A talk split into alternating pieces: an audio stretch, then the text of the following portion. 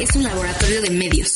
Aquí experimentamos con podcasts, audiovisuales, gráficos, textos y mucho más. Media Lab, el laboratorio de medios de la Universidad Panamericana. Media Lab, estamos conectados. Los hechos, comentarios y opiniones expresadas en este sitio y programas son responsabilidades de quienes los emiten reflejan en ninguna circunstancia el punto de vista de la Universidad Panamericana, de sus autoridades y de sus representantes legales.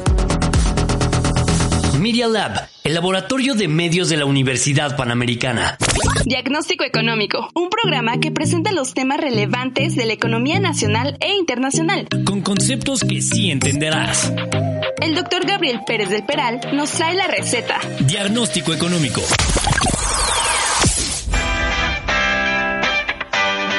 Bien, muy buenas tardes. Me da mucho gusto estar con ustedes aquí en su programa de diagnóstico económico. Eh, decisión de política eh, monetaria eh, en, en, una forma unánime. el Banco de México en este momento, hace un minuto, acaba de anunciar que no mueve la tasa de interés, que la deja en 4%. Eh, acuérdense que la eh, última, la más reciente decisión de política monetaria había sido disminuir la tasa de interés de 4.25 a 4%. Eh, el mercado ya había estado descontando que eh, se iniciaba una tendencia a la baja de la tasa de interés, pero nos sorprendió eh, la inflación eh, en unos minutos voy a estar platicando con mis alumnos eh, este este fenómeno que se está presentando, 4.12% en términos anuales. Y bueno, antes que nada, me gustaría, como siempre, eh, saludar a mis alumnos. Me da muchísimo gusto que estén aquí en el programa de diagnóstico económico. Eh, y pues ya han venido en otras ocasiones, si gustan presentarse eh, brevemente, mi estimada Aranza, las damas primero. ¿Cómo estás, Aranza? Claro, bien, gracias, profesor. Eh, mi nombre es Aranza Paola, soy estudiante de Gobierno y Políticas Públicas y Economía de la Universidad Panamericana, voy en octavo semestre. Y bueno, pues mis hobbies, es la tercera vez que yo estoy aquí, entonces mis hobbies eh, son leer, me gusta mucho leer y jugar con mis mascotas, básicamente es a lo que me dedico. Oye, Aranza, sí, recuérdame qué tipo de literatura te gusta, qué, qué tipo de, de, novelas lees, qué género. Novelas sobre todo, eh, de cualquier tipo de novela me gusta mucho, me gusta como salir de la parte escolar y pues no sé, meterme al mundo fantasioso, pero este año me propuse a leer más novelas eh, orientales para cambiar un poco la perspectiva sobre la lectura y, pues irme al oriente. Y también pues he leído muchas autoras, entonces me he estado encargando de buscar autoras del oriente o de medio oriente para leer. Qué maravilla, qué maravilla. Qué bien de literatura eh, de Latinoamérica, de Europa, este, esta parte de la literatura fantástica, algún autor en especial que, que te, que te llame la atención. Sí, Elena Garro, definitivamente. Exactamente. bueno, muy bien. Bienvenida, como siempre, Aranza. Gracias. Nicolás, Nicolás, qué gusto, Nicolás. Este, el gusto es mío estar aquí. Eh, bueno, yo soy Nicolás, también soy estudiante de gobierno y políticas públicas en, la Panamericana. Entre mis hobbies ahorita por la pandemia es, eh, yo creo que los videojuegos. y... Has de ser bueno, has de ser bueno para los videojuegos, mi estimado Nicolás. Sí, de hecho, en, en algún momento llegué a jugar por salario y todo. Oye, veo que tienes una silla de gamer, ¿no? Así es. ¿Es la compraste en México, en México o fuera del país? No, es, es mexicana. De hecho, creo que es una empresa mexicana o latinoamericana la silla. Ajá. Qué padre, qué bien.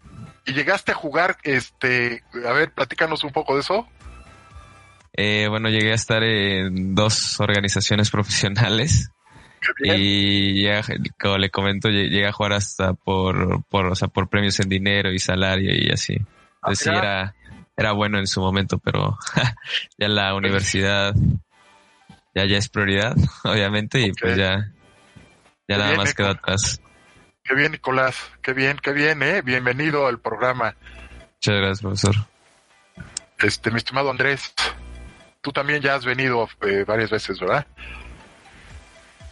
Sí, muchas gracias por, por invitarme de nuevo, profesor. No, hombre, es un y placer bueno, que yo, yo estudio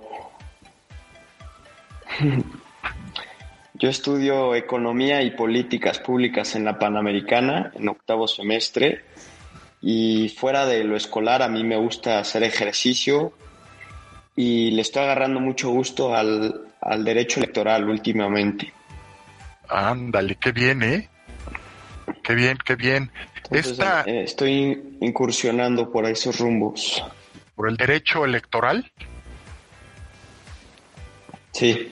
Oye, interesante lo que se... eh, Bueno, hay gente que dice, Andrés, que el- la Junta de Consejo del día de hoy, del INE, este, pues va a ser de las más interesantes de todo el año. En este momento se está discutiendo eh, la posibilidad de quitarle la candidatura al candidato de Morena al gobierno de Guerrero, ¿verdad? Se me hace muy, muy interesante toda Sí, esa y a parte. muchos más, y a muchos más. Sí, no, no, no, pero Es una lista la- larga de, de las personas. o sea, con toda la polémica que se generó con el candidato a Guerrero, pues eh, no nos íbamos a imaginar que invocando todo el, el entramado normativo del INE, pues le iban a quitar o está a punto de que le quiten la, la candidatura, ¿no? Muy bien, Andrés. Pues bueno, yo me reserva, yo Sí, adelante. Sí, sí, sí. Te interrumpí. Síguele. Que ibas a comentar algo. no, no pasa nada, nada más decir que, que yo me reservaría cualquier juicio porque pues tras, tras las decisiones que han tomado anteriormente no sabemos qué puede pasar, ¿no? Pues vamos a ver qué decide el Consejo del INE, ¿no? Vamos a ver qué deciden los consejeros. Sergio, bienvenido Andrés, qué bueno que, que veniste. Este, mi estimado Sergio, preséntate por favor. Eh, claro que sí, profesor. Bueno, mi nombre es Sergio, al igual que mis compañeros, yo estudio la carrera de Gobierno, Políticas Públicas y Economía en la Universidad Panamericana y actualmente estoy cursando el octavo semestre. Bien. Bueno, entonces, este, pues se detiene la, la, la tendencia a la baja de la tasa de interés. Eh, había quien, este, en los encuestados por la eh, encuesta de Citibanamex, que es la de las más importantes este, encuestas que se publica cada 15 días, pues la mediana de los analistas había ya descontado la, eh, en, la encuesta anterior que la tasa de interés eh, pudiese haber estado a finales de este año en 3.5%. Pero hubo eh, cambios importantes. Los commodities a nivel internacional están teniendo fuertes presiones al alza, ¿no? Eh, por ejemplo, el maíz, el sorgo, eh, están el petróleo, por supuesto, también están teniendo eh, presiones al alza y están, por ejemplo, en nuestro país, la tortilla en lo que va del año ha subido alrededor de 3.5%, eh, el huevo 3.9%, la gasolina 11.9%, hay un incremento en lo que va del año, y pues todo esto se está materializando en el incremento de, de la inflación, la subyacente y la no subyacente, para que el índice general de, de, de, precios al consumidor pues esté en 4.12%. Eh. La primera quincena de, de marzo, el incremento fue de 0.53% de la subyacente. Nadie se hubiera imaginado. El mercado estaba esperando 0.35 de incremento en la primera quincena. Y bueno, es este, ya eh, se están encendiendo los focos amarillos y lo que, y ustedes estar, estarán de acuerdo, jóvenes, que si no eh, si hubiese seguido bajando la tasa de interés, como lo tenía previsto el, Banco de México desde la sesión anterior de, su Junta de Gobierno, pues la inflación pudiese haber llegado a 5% en diciembre de este año, a 5%. Y, y en un contexto en donde sigue habiendo salida de capitales, en donde sigue habiendo presiones en el tipo de cambio, y ustedes saben que parte importante del comportamiento de los precios en este país, pues son las presiones que vienen por el tipo de cambio. Eh, lo, he comentado en clase, en México no ha habido un, una explosión de la inflación porque la demanda está muy baja. Lo mismo ha estado pasando en Estados Unidos. El gran peligro, jóvenes, es que en el segundo semestre de este año, eh, dados los apoyos que está dando Estados Unidos de 1.9 trillones de dólares, vayan a presionar a la demanda. ¿ok? Vamos a, platicar sobre esto. Eh, por ejemplo, mi estimado Nicolás, ¿por qué no nos comentas? Tú hiciste una investigación sobre esto que estoy diciendo de la inflación y pusiste una gráfica muy buena del índice nacional de precios al productor, Nicolás. Adelante. Este, sí, justo la noticia es del 25 de marzo eh, la noticia habla brevemente sobre, sobre cómo el gas doméstico y la gasolina son, son los principales eh, bueno, o sea, el, aumento de estos, de estos productos ha hecho que aumente la inflación, principalmente. Eh, bueno, en la, en la gráfica se puede observar que el índice nacional de presa del consumidor, si no me equivoco, Sí, no, de presa del productor que diga, la, eh, la inflación llegó al 5% y se ha mantenido en 5%, bueno, con ligeras variables, desde enero de 2020 hasta, hasta marzo, ¿no? De 2020. Y bueno, lo, lo principalmente que quise remarcar fue que, que se observa que la última vez que estuvo, bueno, en un periodo reciente de tiempo, claramente, que la última vez que la inflación llegó a estar el 5% fue en agosto de, de 2020. Y sí es interesante sobre todo ver lo de cómo los energéticos han, han causado esto, ¿no? Exactamente. Entonces, sí está, sí está habiendo presión de costos 5.22% el índice nacional de precios al productor y los empresarios ya no van a poder absorber este incremento en el índice de precios al productor. Entonces ya lo van a empezar a transmitir para que el índice nacional de precios al consumidor empiece a registrar eh, subidas como las que estamos viendo en la primera quincena de marzo. Efectivamente. Muy bien, muy bien este, sobre los contagios del COVID. Andrés, Aranza, hicieron una investigación sobre eso. Este, Andrés, comente, pusiste una, eh, una nota sobre que México suma 198 mil 239 desgraciadamente fallecimientos y más de 2 millones, Andrés, de contagios confirmados. De casos confirmados. Pusiste una sí, claro, y, y hay que hay que recordar que estos datos son oficiales, pero el mismo gobierno ha dicho que este, están mal calculados, por lo que son más contagios y más muertes de las que registran eh, todos los días en sus conferencias. Lo que a mí me preocupa es que se viene un periodo vacacional y ya lo, estamos viendo en, en, Brasil, por ejemplo, que los contagios han llegado a picos nuevos y algo similar se podría replicar en, en, México.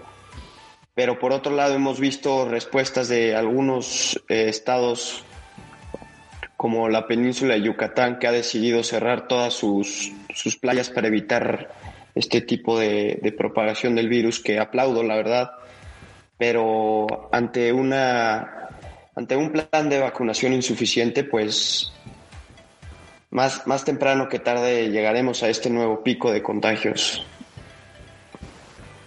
Pues sí, efectivamente, eh, se avecinan ya las vacaciones de Semana Santa eh, y ha habido ya este pronunciamientos de autoridades, por ejemplo, en la Unión Europea. París está en confinamiento, Roma también, Madrid también, en, en, aras de, que ya ven inminente una tercera ola de, de contagios, que como bien estás comentando, Andrés, pues está en total descontrol en Brasil, ¿no? Eh, están registrando más eh, en algunas ocasiones en 24 horas, pues más de 3.000, eh, desgraciadamente 3.000 fallecimientos.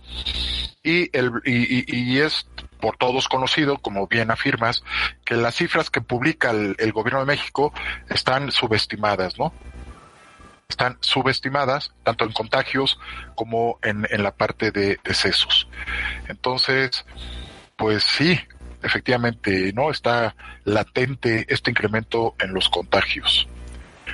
Así es. Eh, mi estimada Aranza, sobre la recuperación y algunas declaraciones que hizo el Banco Interamericano de Desarrollo, Aranza, hiciste, mandaste una, una gráfica sobre el panorama complicado que le espera a Latinoamérica en cuanto a la recuperación, ¿no, Aranza?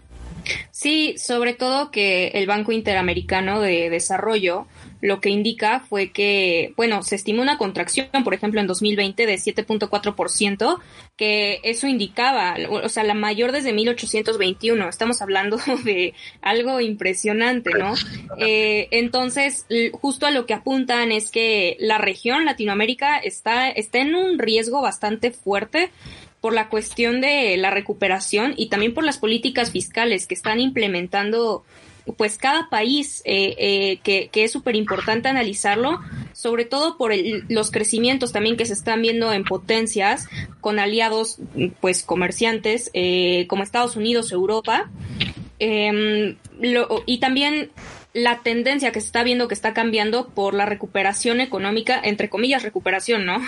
Em, derivado de la vacunación que en Estados Unidos, vaya, están logrando el objetivo y está muy bien, pero la cuestión es justo cómo van los países latinoamericanos, México, que está tan cerca de Estados Unidos, a tratar eh, políticamente en cuestión fiscal todo este tipo de, de recuperación y crecimiento. Lo que estiman es que se empieza a dar un crecimiento bien del punto 5% del punto 8, perdón, hasta 2023 y eso provocaría un crecimiento en W en todo Latinoamérica. Entonces, pues lo que más les preocupa es la alta tasa de desempleo y que va a incrementar eh, la pobreza extrema eh, y, los datos están reflejando de una forma bastante impresionante en esta región, ¿no? Sobre todo también que pues no se ve cuándo es que va a haber un final para la cuestión de la vacunación en la región. Sí, parece, se cortó un poco, Aranza. Ah, perdón, ¿Ya me escucho bien? Sí, adelante, Aranza. Ah, ya, sobre todo, que dije que sobre todo que no se ve cuando viene un final para la vacunación eh, en la región latinoamericana. Definitivamente. Eh, ahorita nos está pidiendo el productor un corte de estación eh, y me gustaría retomar esto que estás diciendo de las políticas fiscales, del plan de, de, vacunación y su impacto económico. regresamos en unos segundos a su programa de diagnóstico económico.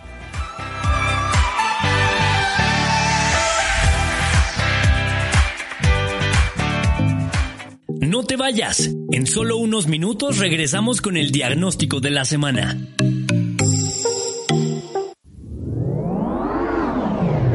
¿Te has preguntado a qué suena un laboratorio de medios?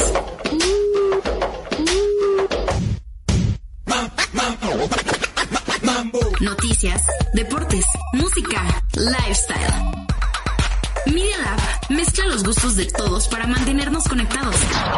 Porque Media Lab lo haces tú. Escúchanos en Spotify y en Apple Podcast.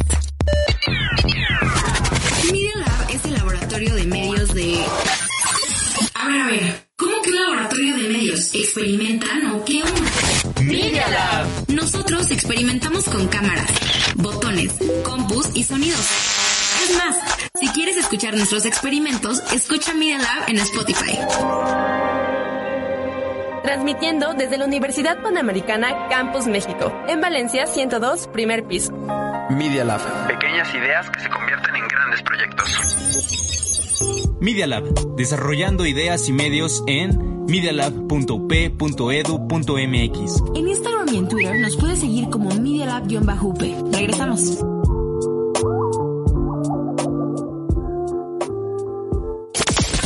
Continuamos con su consulta. Diagnóstico económico. Signos vitales. Bien, vamos a la sección de signos vitales. Decía Aranza que la parte de la política fiscal ha sido uno de los obstáculos para la recuperación de algunos países en Latinoamérica y específicamente en nuestro país.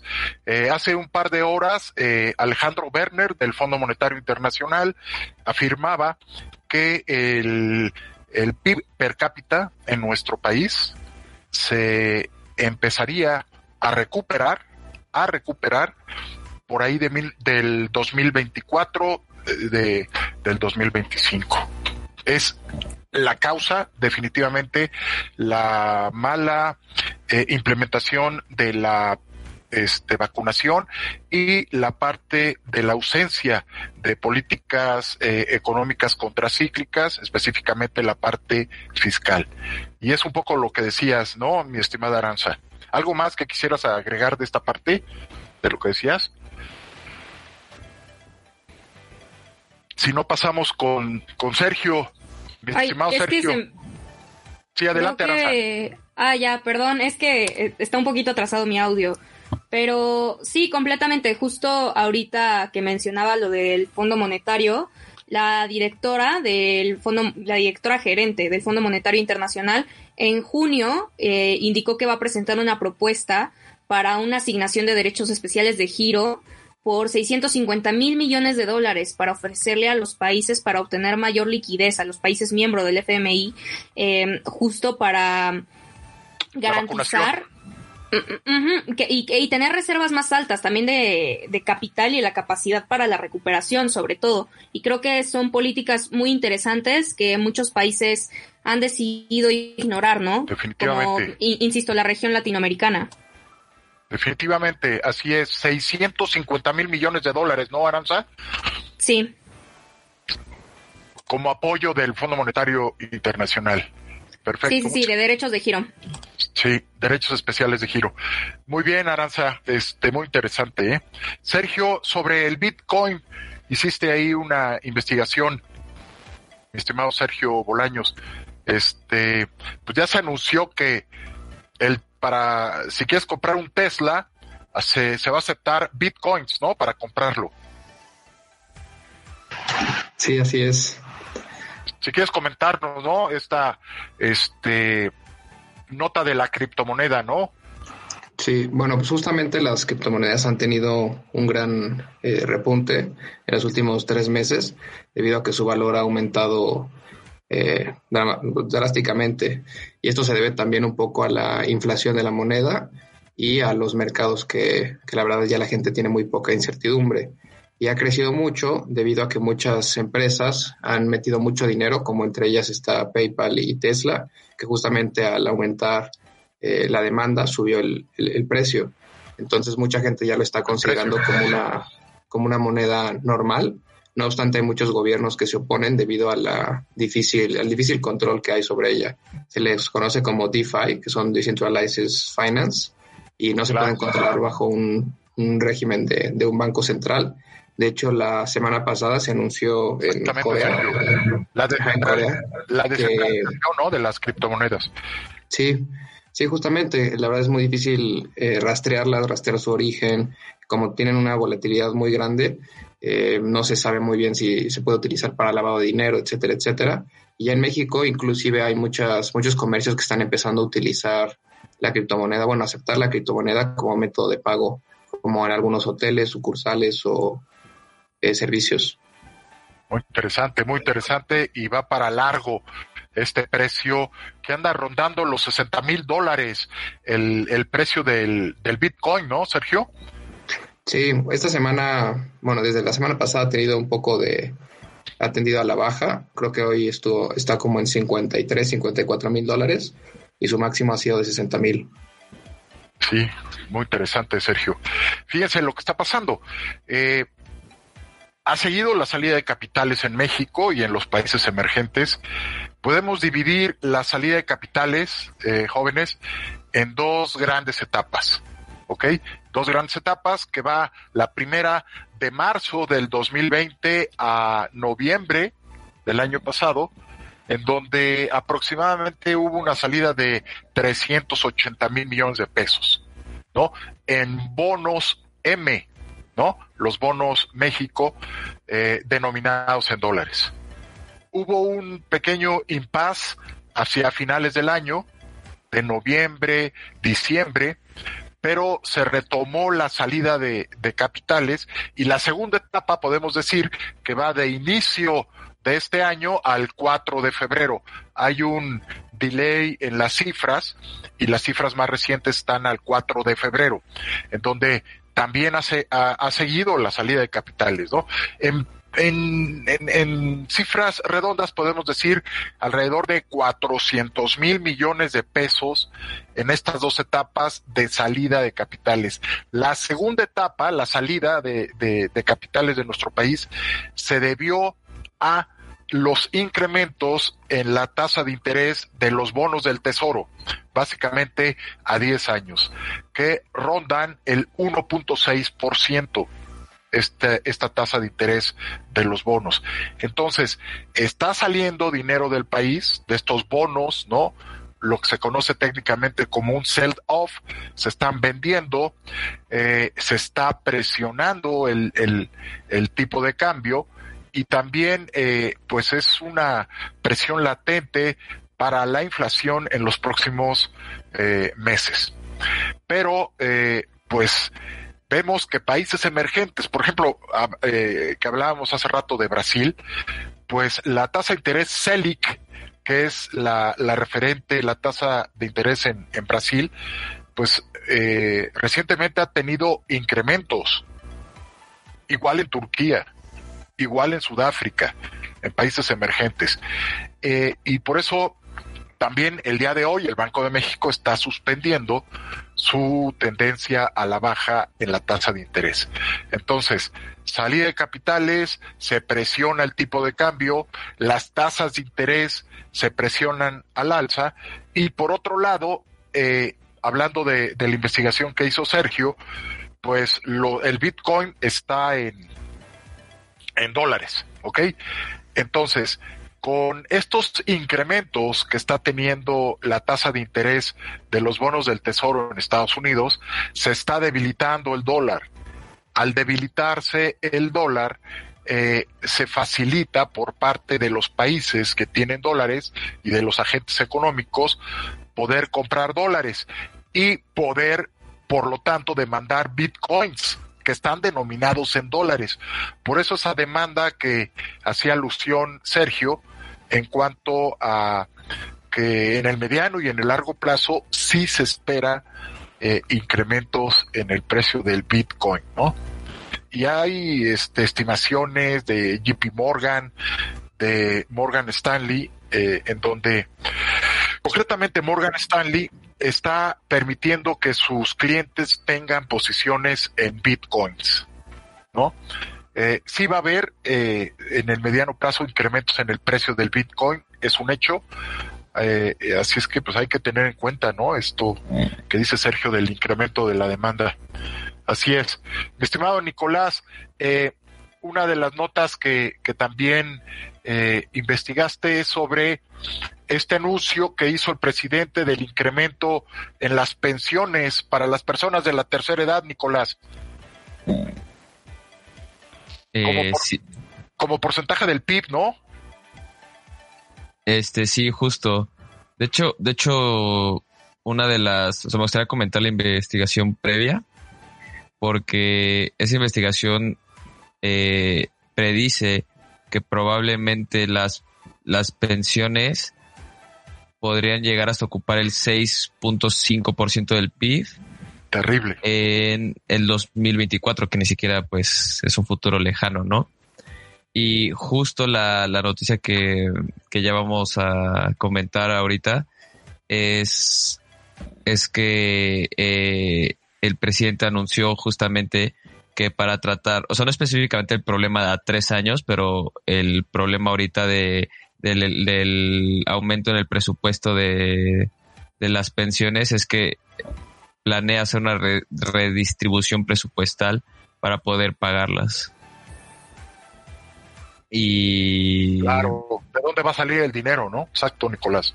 Sí, eh, ajá, justo, justo fue lo que, o sea, en la otra investigación que, que, o sea, comenté que surgían dos preguntas, ¿no? Que, que eran cómo se iba, si se iba a redistribuir el presupuesto o si iba a incrementar de alguna forma, o sea, a través de la recaudación, obviamente. Y sí es, sí, sí, sí es interesante ver porque una redistribución siempre significa que otro sector va a perder, ¿no? Presupuesto y saber cuál es ese sector, porque no dijo, pero a ver cuál es el sector que, va a perder. Necesariamente, Nicolás. Y, e implementar una reforma fiscal, pues va a ser impostergable hacia el segundo semestre de este año, después de las elecciones. Eh, también eh, bajó la, la, la edad de 68 a 65 años para eh, ser receptores de las pensiones. Pues esto tiene muchas presiones en las finanzas públicas. Tú también investigaste algo, Andrés, sobre esto, no sé si quieras agregar. sí, claro. De, pensiones, ¿no? Eh, pues bueno, a mí no me parece una mala idea. Yo creo que, como bien lo dice la nota, es una bola de nieve y y el presidente quiso tomar al toro por los cuernos y eso me parece bien porque es algo que eventualmente se necesitaba en este país. Y por ejemplo, lo hemos visto... ¿A qué te refieres, mi estimado Andrés? ¿Qué se necesitaba? A, incrementar eh, el presupuesto en pensiones. Pero todavía no lo incrementa. Por eso, pero es una medida que se necesitaba desde hace mucho tiempo. Ok, adelante, sí.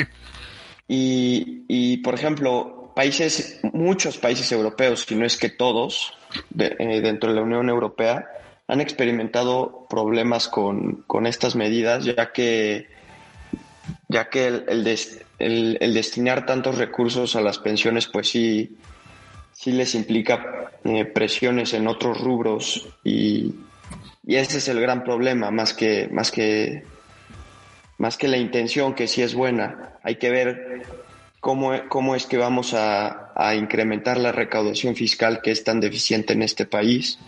Claro. Para poder solventar el programa. Sí, ¿estás de acuerdo que es una medida el haber bajado la, la edad de 68 a 65, una medida con un corte electoral, ¿no? A unas semanas de las elecciones, o cómo lo ves? Yo creo que estarás de acuerdo, ¿no, mi estimado Andrés?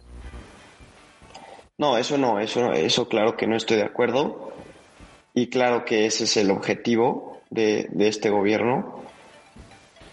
Pero eh, si se hubiera implementado en, en otro contexto y bajo otras circunstancias, hubiera sido muy bueno. Él mismo fue el que subió cuando llegó al gobierno de 65 a 68 años la edad de, de, de, tener posibilidades de recibir pensión. Y ahora la baja de 68 a 65 y aparte promete que va a duplicar estas pensiones. Entonces, aquí el problema es eh, la suficiencia presupuestal, ¿no? De dónde va a salir el dinero y, y en, en, en, el muy corto plazo va a haber presiones importantes a las finanzas públicas. Muy bien. Oye, Andrés, este, pues por segundo año consecutivo, otra de las notas interesantes que investigaste es que por segundo año consecutivo sacan a México del el índice de confianza de inversión extranjera directa. ¿Por qué no nos comentas algo? Esta gráfica está interesante en donde pones a Ciudad de México, Nuevo León y el Estado de México. Claro.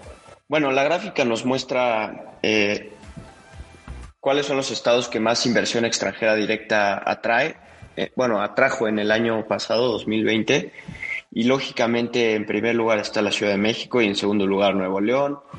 Y bueno, esto no, no es de sorprenderse. Lo que sí es de sorprenderse, o bueno, no tanto, por todas las medidas que han venido tomando el gobierno actual. Ya se esperaba, ¿no? Sí, claro. Eh, este gobierno se ha dedicado a minar la confianza de, de, de la inversión privada. Claro. Y a través de sus diversas medidas como la reforma eléctrica, la cancelación de, de macroproyectos, entre otras cosas. Por supuesto, el cambio de señales hacia los inversionistas, ¿no? El despropósito de querer hacer una refinería, el poner un tren sin tener, si el tren Maya sin tener estudios previos, sin tener un manifiesto de impacto ambiental, pues todo esto, como bien dices, ha minado la, ha minado la confianza de los inversionistas. Definitivamente. Así es. Lo de la ley este, de la industria eléctrica, Aranza, que es un poco vinculado con lo que menciona Andrés, de eh, que está minando la confianza de los inversionistas, eh, pues llegó como era de esperarse una lluvia de amparos de las modificaciones a la ley de la industria eléctrica. ¿Por qué no nos comentas esta interesante gráfica de pastel que este, incluiste en tu nota? Sí, eh, bueno, primero nada más comentar un poco lo que mencionaba Andrés ahorita. Creo que justo un poco las políticas que ha tomado el gobierno mexicano con respecto a ser tan restrictivo en la industria del comercio, eh, en cerrar todo de una forma tan limitada y tan agresiva, creo que también ha alejado mucho la inversión y ha dejado a muchas personas sin comercio, ¿no? Lo veíamos con Angela Merkel, que justo ayer se disculpó porque había tomado una medida así de restrictiva para la Semana Santa y había dicho que se iban a cerrar comercios y terminó disculpándose al siguiente día. O sea, la criticaron tan duro que también dijo, a ver, es mi error, es mi culpa y nada más mía por haber querido cerrar estas industrias. No se van a cerrar, pero claro que va a tener restricciones para cuidar a la ciudadanía en cuestión de salubridad, pero no va a cerrar el comercio. Y creo que al final el gobierno mexicano lo que ha hecho es estar cerrando constantemente los comercios, ¿no? Lo veíamos hace la, la segunda vez que vine,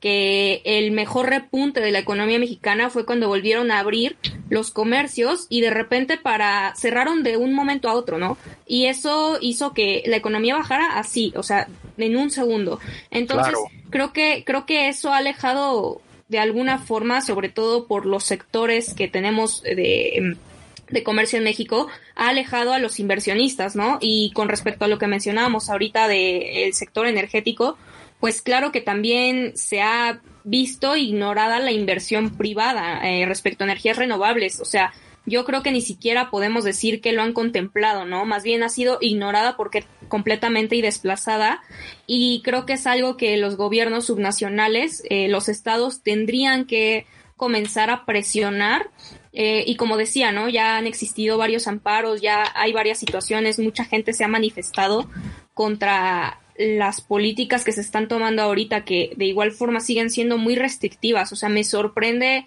que realmente se continúe con esta restricción tan fuerte, ¿no? Y justo la nota lo que dice es que pues ya han existido, eh, por ejemplo, estados como Yucatán, que el año pasado eh, inició 24 proyectos de generación de energía eólica y solar.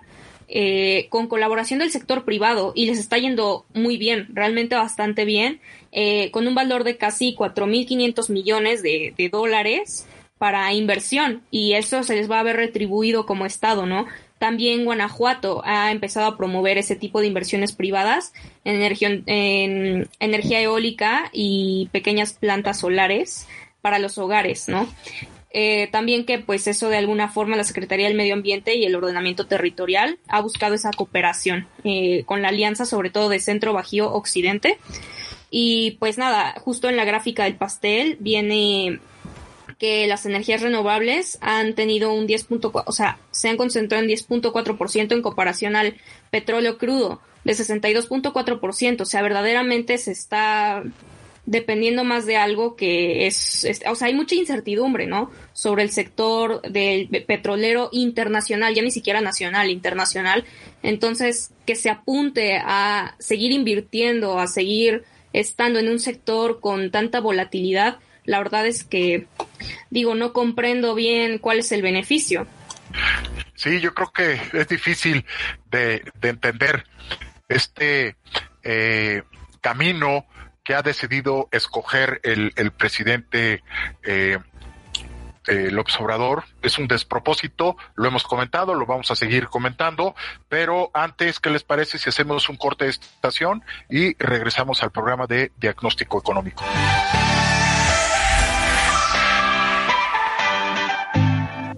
No te vayas, en solo unos minutos regresamos con el diagnóstico de la semana. No te despegues de Media Experimenta con nosotros. No te quedes fuera y sé parte de esto. Síguenos en Facebook y en Instagram para la experiencia completa. Búscanos en Instagram como arroba up y descubre todo lo que tenemos preparado para ti. Encuéntranos como Media Lab UP. Media Lab. Pequeñas ideas que se convierten en grandes proyectos. Media Lab también tiene redes sociales. En Twitter y en Instagram nos sigues como Media Lab-UP y en Facebook, si quieres seguir nuestra transmisión, nos encuentras como Media Lab. No olvides entrar, seguirnos y darnos like.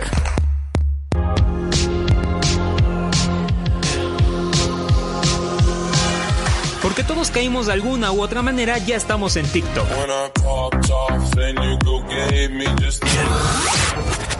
Así que síguenos, solo búscanos como arroba Media Lab y encontrarás desde bailes hasta información útil. Ahí nos ven. Media Lab también tiene redes sociales. En Twitter y en Instagram nos sigues como Media Lab-UP. Y en Facebook, si quieres seguir nuestra transmisión, nos encuentras como Media Lab. No olvides entrar, seguirnos y darnos like. Continuamos con su consulta.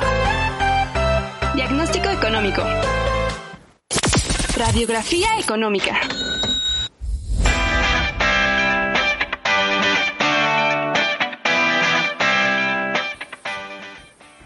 Muy bien, estamos de regreso aquí en su programa de diagnóstico económico, retomando un poco lo que decía Aranza sobre eh, las energías renovables.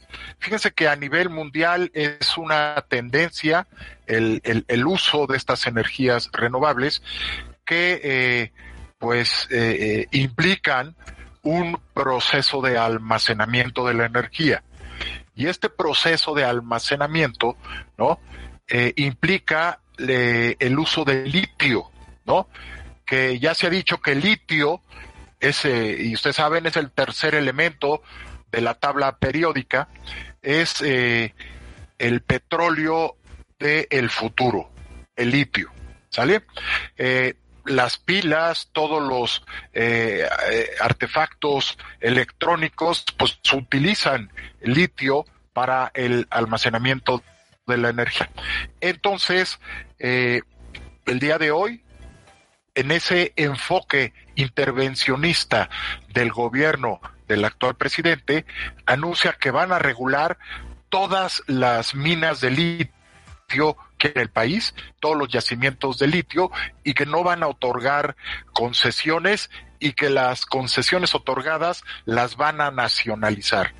Otro de los grandes despropósitos y es otro de los elementos que mencionaba Andrés sobre los que los inversionistas paulatinamente han perdido la confianza en, México para traer sus recursos, ¿no? Entonces, es energías renovables, almacenamiento de energía, eh, el uso de litio, que por supuesto eh, pocos países tienen yacimientos como el que tiene México, ¿no? Estamos en los primeros 10 de todo el mundo. Eh, Bolivia, hace unos días estuvo el presidente de Bolivia y es uno de los países que tiene más yacimientos. Nicolás, eh, pues hay una mortandad de por lo menos un millón de negocios por la pandemia. Eh, hiciste una investigación. ¿Por qué nos comentas, Nicolás? Sí, este, justo como lo comenta, debido a la pandemia han cerrado eh, un millón de negocios. O sea, desde que inició la pandemia. Y yo, yo creo que, bueno, esta es quizás la noticia más triste y, y cruda que, que al menos de mi parte voy a presentar hoy. Eh, es, o sea, el, el, la cifra de un millón significa que uno de cada cinco negocios en México ha cerrado sus puertas. El, el 20% de los negocios ha, ha pues, sí, sea, ha cerrado y, y no hay ingresos y pues, la economía, si, si no se refleja en cuanto a los pequeños y medianos empresarios, o sea, yo creo que, o sea, si no, si la gente piensa que no se refleja, yo creo que esta noticia es una de, donde sí se refleja que de, de verdad todos, o sea, to, todos estamos perdiendo, ¿no? Con la, con la pandemia. Y Claro. sí, y justo, justo se, se establece que en México hay 4.86 millones de establecimientos, este, de los que cual un millón cerraron, o sea, son estos establecimientos micro de los que se toma en cuenta la estadística del millón de negocios, ¿no? falta de apoyo, Nicolás, falta de una política fiscal contracíclica, el mal manejo de la pandemia, que ya hacía referencia a Aranza, ¿no? Que este, pues eh, el cierre indiscriminado, no selectivo, del sector terciario, del sector comercio, pues se está reflejando en, en, en estas cifras que estuviste investigando del INEGI, ¿no? En donde, pues, uno de cada cinco eh, establecimientos, pues, desgraciadamente tuvo que cerrar, ¿no? Ha tenido que cerrar. Sí, claro, es definitivamente esto ha sido terriblemente manejado porque estas cifras son hasta, o a mí me, me pone a pensar como si fueran de las crisis antiguas, ¿no? De, por ejemplo, crisis a lo mejor de 2008, o sea, hasta la Gran Depresión donde sí había crisis así, pero qué terrible que lleguemos a cifras tan, tan, tan grandes en tiempos ya modernos, ¿no?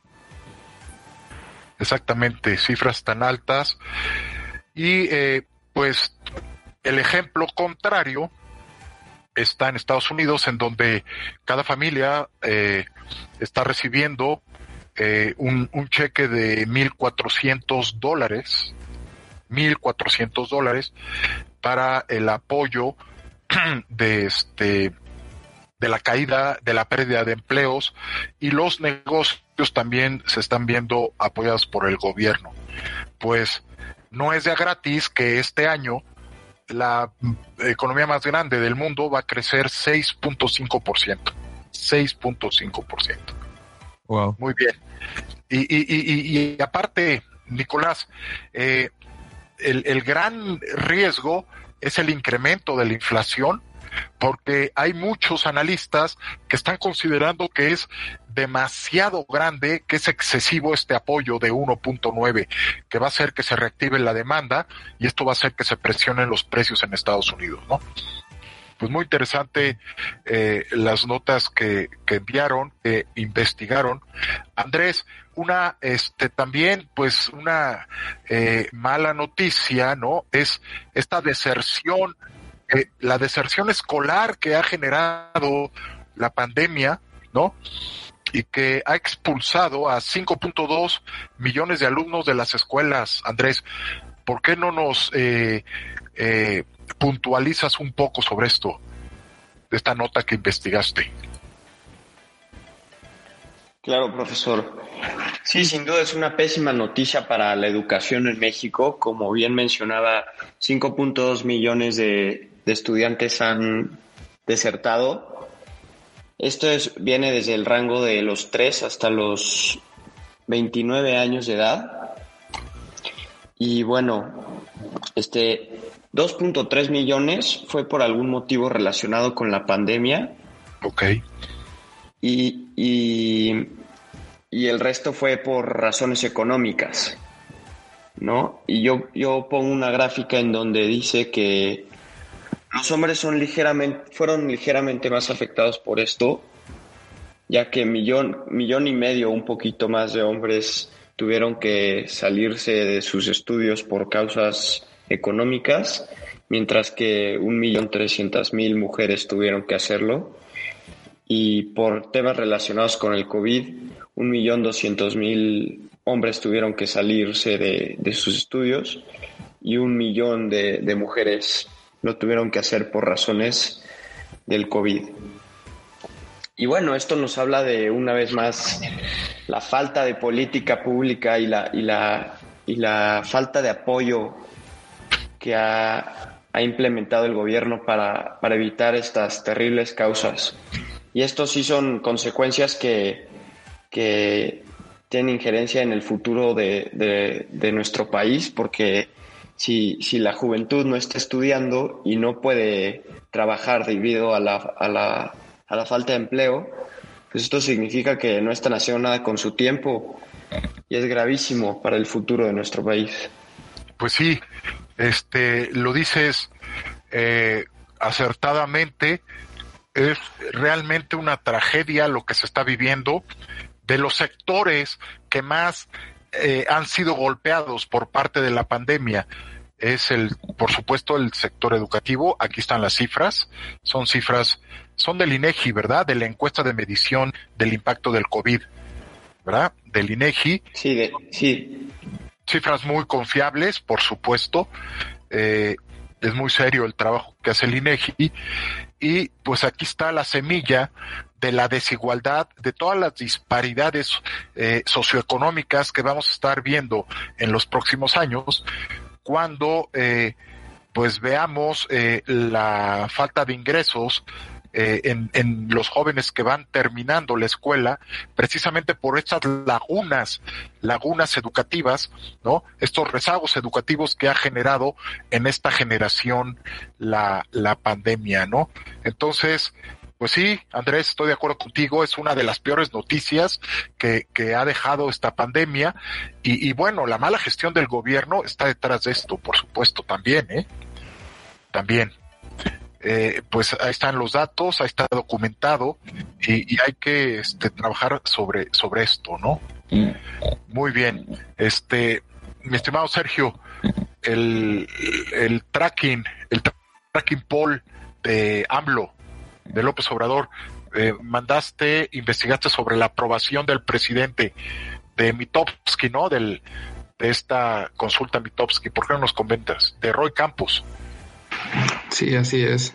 Es justamente una gráfica que demuestra que la aprobación del presidente sigue estando por arriba del 50%.